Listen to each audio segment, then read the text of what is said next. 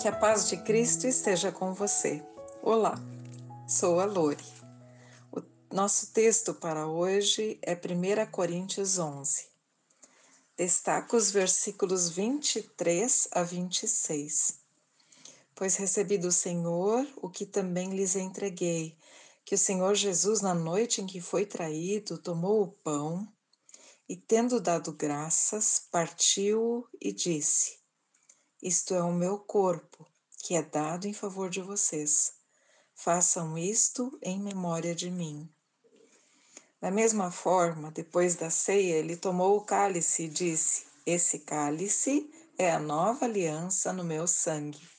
Façam isso sempre que o beberem em memória de mim. Porque sempre que comerem deste pão e beberem deste cálice, vocês anunciam a morte do Senhor até que ele venha.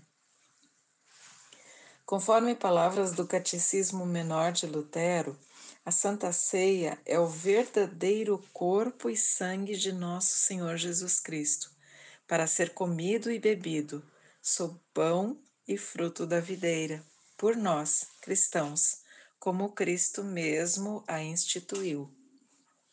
Pelas palavras dado e derramado em favor de vocês para a remissão dos pecados, nos são dadas no sacramento remissão dos pecados, vida e salvação. Pois onde há remissão dos pecados, há também vida e salvação.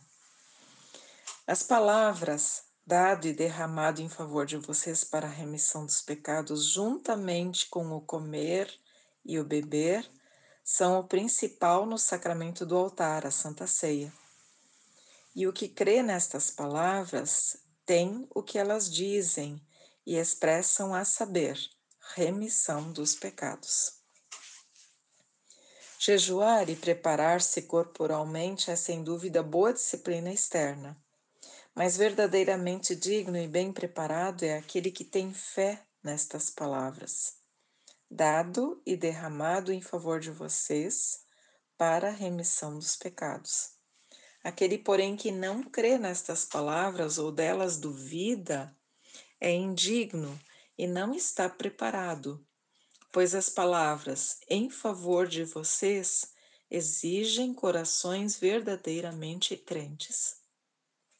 Senhor, obrigada por participarmos da tua ceia para lembrarmos que Jesus deu a sua vida e derramou o seu sangue por nós para a remissão dos pecados, para perdão dos pecados.